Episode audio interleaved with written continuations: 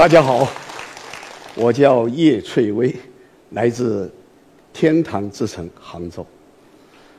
非常高兴能够有这样一个机会，和在座的朋友们就教育这个话题做一个交流。我是校长，我也是老师，我也是一个教育的管理者。但是我更想把自己定位的是，我是一个教育的王将。因为我喜欢玩，我也期待通过我这样的行动，带领一群孩子去玩，玩到哪里去呢？能够玩到世界名校里面。当然，让我高兴的是，只要在目前华人能去的世界一流大学里面，都有我的学生。那么，我的学生为什么会走得这么远？我有时在想。的的确确，是时代给他们一个福祉，也是学校给了他们一个良好的机会，当然也取决于他们自身的努力。那么我们要思考的问题是：我们怎样通过自己的一种努力，能够让更多的孩子会飞的飞起来，能飞的飞得更高？讲到这个话题。最近我从微信上面看到很多朋友在刷屏的三十六张图片，那么这三十六张图片就告知了我们明明的一个事实，就是教育需要有一双慧眼。我认为，教育就是应该让孩子玩起来，只有玩起来的教育，孩子才能飞起来。怎么讲呢？大家看看，这三十六张照片里面，我节选了几张。比如说，从孩子学习的动力机制来看，我们很显然是知识改变命运，别人是什么？是兴趣成就人生。我们再看看，我们孩子在课堂上面对的是枯燥无味的知识。别人在学校里面需要历练的是终身的能力。我们再看看对一个学校的评价，我们在乎的是什么？是这样那样的讲题。别人在乎的是什么？是历史，是课程，是平台，是可持续的能力。那么由这样一个比较，我自己突然。产生了这样一个顿悟，这个顿悟就是怎样让孩子玩起来？为什么？因为玩是孩子的天性。德国哲学家席勒说：“只有当人充分是人的时候，他才回去游戏；只有当人游戏的时候，他才是人。”所以由这样一个逻辑，我们又看到。最近，斯坦福大学的一个招生官，当然他也在从事本科生的教学，用他历时十年的观察，他给有志于到世界一流大学去深造的家长朋友们提出了八条建议。他是这样想：他的这八条建议，第一条。就是要给孩子以自由的时间。那么这么一个命题，如果我们把它放在我们中国的这样一个文化背景语境下头，我想很重要的是要告知我们，怎样让孩子有玩耍的时间。那么他这个建议，仅仅是基于一个个案，还是基于？一个人的成长的基本事实，在我看来，他这是基于人的成长的基本事实。因为在我的学校里面，我也能够找到这样的一些个案。因为我始终觉得，会玩的孩子才会学。你比如说，我们看到的这个小伙子，就是我零七年送到北大的一个孩子。现在在英国牛津大学学习，并且他在赛事上面以第一作者的身份，已经发表了近二十篇高质量的论文。那么在一二年，他被英国皇家天文学会吸收为最年轻的会士。这个年轻的会士在中国是个什么概念呢？也就是偌大的中国，大概有十来个人左右有这样的资质。换句话说，这个孩子走得很远。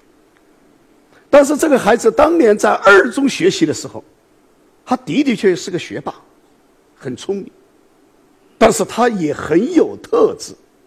他的特质是什么呢？很会选玩伴。他选玩伴的条件是，跟我同一个寝室，咱们要。在一起朝夕相处的话，可以。你要每一年至少读五十本以上的经典书目，并且要大家也分享。所以他正是在这样一个玩伴的互相的高质量的头脑风暴里面，所以他经常有些奇思妙想。在高二的时候，他就向我提交了一本近二十万字的论文。也就是寒武纪生物进化的问题。我是学生物的，但是我看到他这个东西以后，坦率的说，我读不懂。所以这样我就动了个脑筋，我就给浙江大学招办主任打了个招呼，我说我有一个很有名的孩子，写了一篇论文，你能否给我找一个大专家看一看？好，OK。书给了这个论文给了他以后。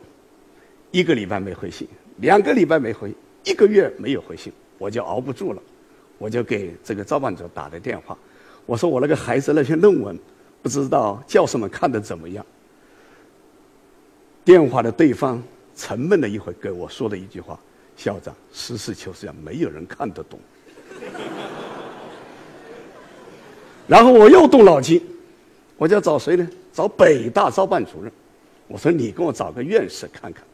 那么院士很快给我一个答复，说这个孩子的的确确很难得，他的整个的学里面基本上已经达到了一个本科生的水准，当然他毕竟没有经过严格的学科训练，还有些瑕疵。就这个孩子，现在在英国被英国人誉为八十年代以来最有学术潜质的中国人。这是我们张维佳同学的故事。我们再看看这个女孩这是我们今年《Science》上面，也就是美国最顶尖的科学杂志首页第一作者发表论文的，就是这个女孩，叫刘宇中，是我零九年送出去的。那么这个孩子。他在这个材料科学方面的的确很有建树，所以他本科一毕业以后，美国有五所最顶尖级的大学都希望他去做博士，当然他最后选择的是伯克利。那么我们现在要讨论的问题是，他为什么走得这么远？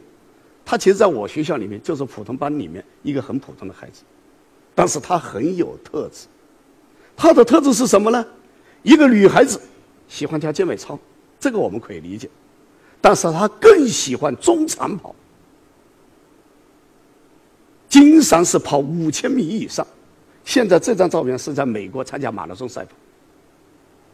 那么我就跟他讨论，我说：“宇中啊，你为什么一个女孩子这么痴迷于这个长跑呢？”他笑着，他说：“我感觉到在每一次长跑的过程当中。”我能够挑战自己的生理极限。玩过长跑的朋友，大家都知道，我们一般跑到四五千公四五千米的时候，我们会有什么极限反应？如果咬咬牙就过去了；如果这个时候把脚步放下来，那么就此游戏就没有了。那么这个孩子在二中的学习过程当中。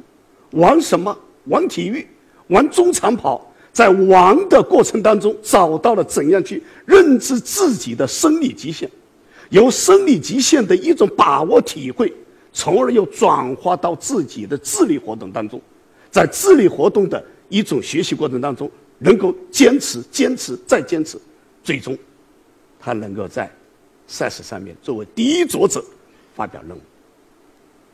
这是我想给大家分享的第二个个案，给大家分享的第三个个案。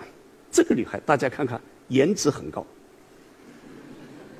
当然，还不仅仅是颜值高，她是哈佛大学一六年面向中国区招收的第一个本科生。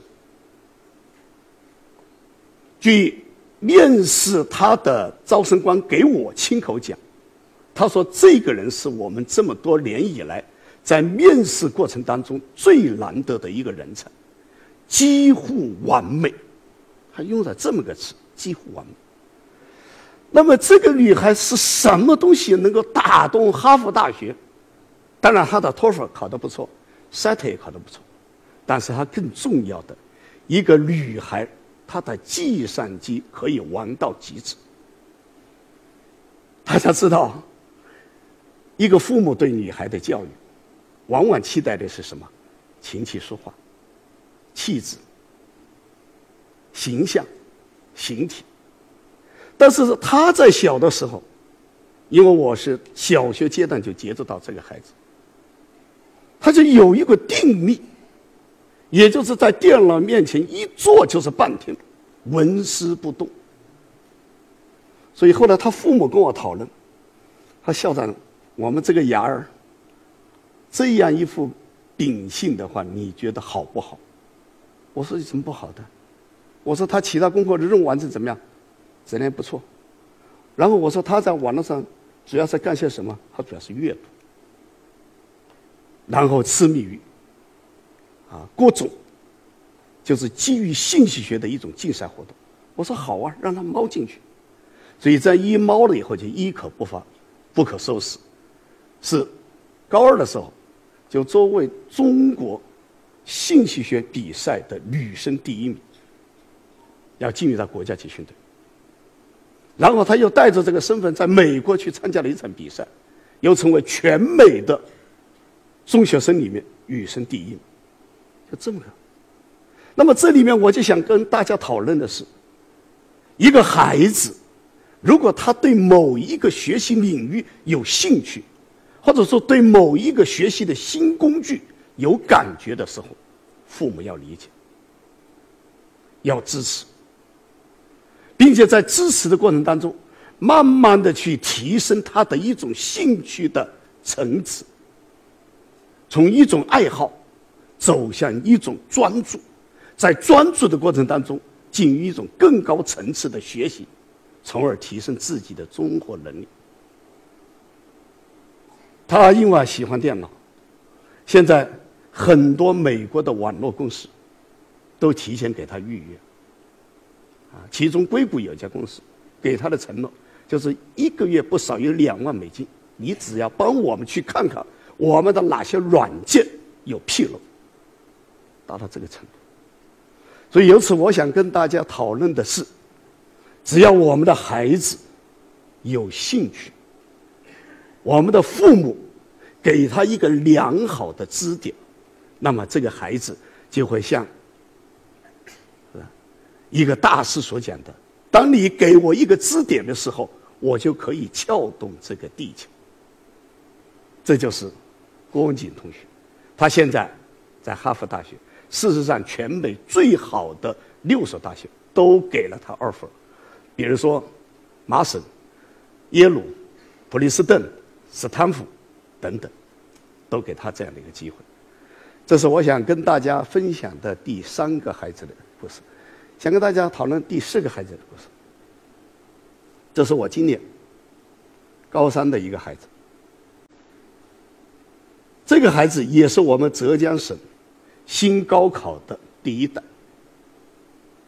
那么新高考的第一代，大家看了，因为我们有很多的新的话题、新的挑战，那么就需要孩子要面对。而他在干什么？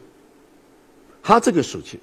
几乎都是泡在实验室里，他在做他自己心意的一个课题，他就观察到在家里面，为什么卫生间的异味不能很快的把它除除？我们往往用的都是一种化学的方法，能否有生物的方法？那么他跟他父亲讲了以后，就在家里面几乎变成了一个实验室，但是他觉得不过瘾，然后跟他父亲再说，能否到浙大借一个实验室给我？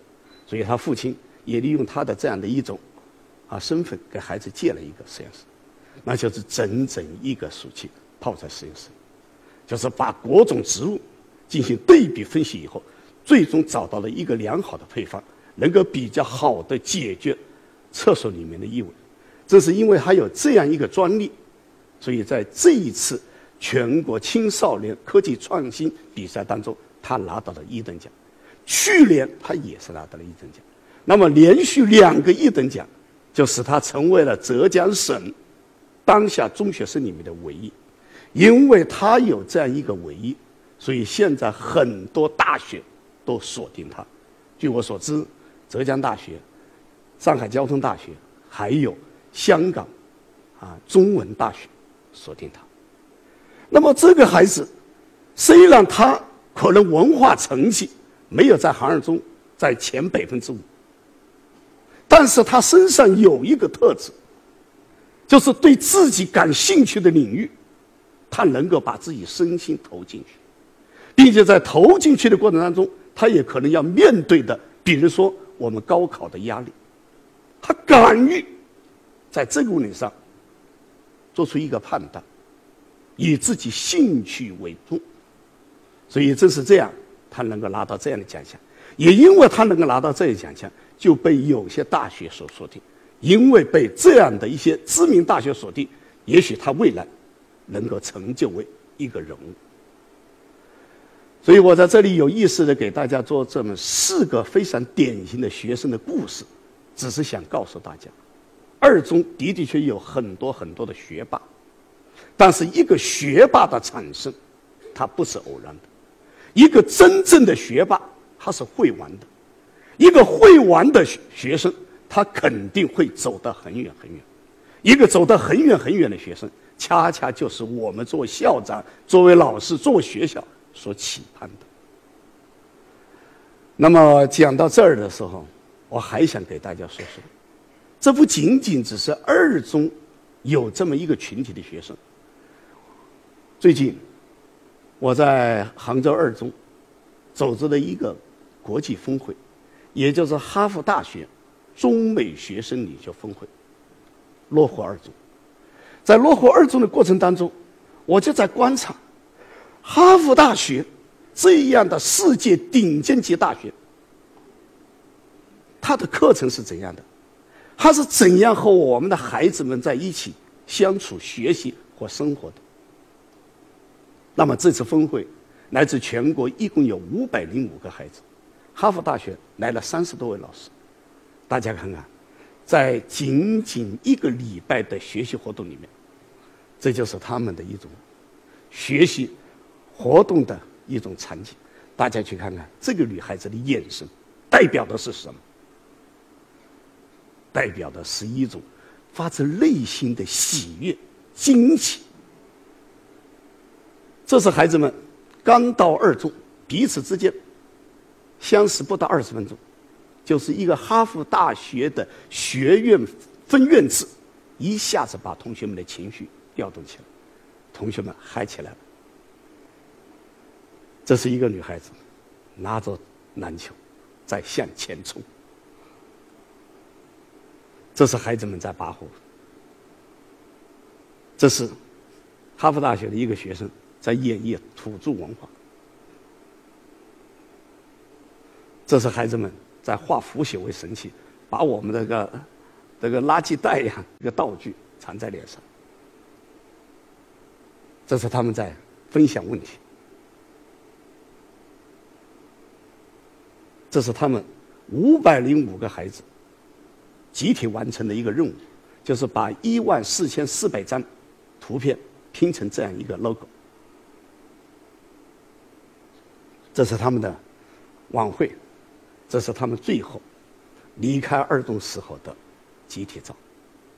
大家从这个画面里面，我想很显然的能够看到，所谓世界一流大学，它肯定在倡导的是一种极致的学习，而极致的学习是离不开学生丰富多彩的活动，也就是说，一定要让学生动起来，要让学生能够嗨，嗨到什么程度呢？我问了一下我的学生，我说你这次参加的哈佛大学中美领袖峰会以后，你最大的感受是什么？他，校长，我最大最大的感受就是，在哈佛大学峰会期间，多睡觉都是浪费。大家去想想，我们的学校生活里面，我们有没有这样的一种教学安排？让孩子能够有这样的经、有这样的经历、有这样的感悟，坦率说太少。所以由此，我要跟大家讨论的是，我的教学主张就是让孩子们玩起来。为什么？因为玩是孩子的天性，因为玩是孩子们能够飞得更高、走得更远，因为玩也是世界名校所给我们展现的一幅清明上河图。当然，讲到这儿，我们还要追问一个问题：是世界一流大学是这么让你在玩，但是又是怎么让你进的呢？你怎么进这个门槛呢？最近，哈佛大学教育学院向他学校提交了一份报告，叫“力挽狂澜”。那么，这个报告的逻辑就是基于二战以后哈佛大学录取的学生。分数越来越高，证书越来越多，学生的经历似乎越来越丰富，但是，哈佛大学感觉到这一批学生并没有达到他们所期盼的高度，因为有相当一部分学生辍学了，还有一部分学生甚至消失了。那么这样一个事实就给哈佛大学在警觉：我们哈佛大学究竟应该用什么样的方式来遴选学生？通过这种方式的改变，怎样去引导学生做一个真正的人？所以他们提出了三个建议。哪三个建议呢？大家看看。第一个建议：倡导更有意义的帮助他人，参与社区服务。和参与与社会共同利益相关的活动。这句话，如果我们做中国化的表述，很简单，就是一个孩子一定要有一个正确的价值观，要关爱社会、关爱自然、关爱他人、关爱社区，要有这样一种人生态度。这是哈佛大学认为。招收学生的第一标准，第二个，就是对于学生的道德理念，以及对他人的帮助的评价反应，应该对应到家庭和社区的各个层次上。这句话如果我们用中国话表达，就是一个孩子是一个家庭成员，但是你作为一个家庭成员，你也要承担对父母。对家庭的责任与担当，也就是说，你不是一个纯粹的学习者，只是学习有关的是你的，学习无关的事你可以不参加，不行，你要参与。你是怎么参与的？怎么来证明你的参与？这是哈佛大学在关注的事。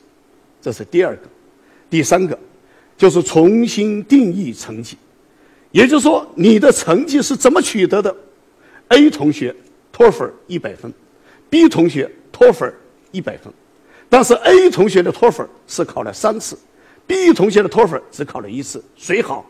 考一次的同学好。还有 A 同学的托福一百分，是因为他在城市，他有很多的优质资源，因为有这样的优质资源，所以他的成绩有一个提升。B 同学没有这种资源，完完全是依靠自身，所以更看重的是 B 同学。所以由这样一种改变，我想，事实也在提醒我，作为一个校长，也在提醒我，作为我们的二中的管理团队要思考的是：我们眼里面不能仅仅只见学生的成绩、名次和分数，要见学生的人格、品德，要让孩子成为一个真正的人。最后，我脑袋瓜子里面始终在浮出这么一幅画面，一幅什么画呢？就是有三只小老鼠走迷宫，走着走着走不通，怎么办？开会。头脑风暴，出了一个主意，这个主意是怎样的呢？就是一只老鼠蹲下，第二只老鼠跟上，最后一只老鼠能够眺望到迷宫的出口。在座的朋友们，第一个蹲下的是什么？是我们的社区教育。第二个猴老鼠是什么？是我们的家庭教育。第三只是什么？是我们的学校教育。所以我想。正是因为有一个良好的社区教育、家庭教育和学校教育的链接，才能使我们看到人的成长的出口，好吗？谢谢大家。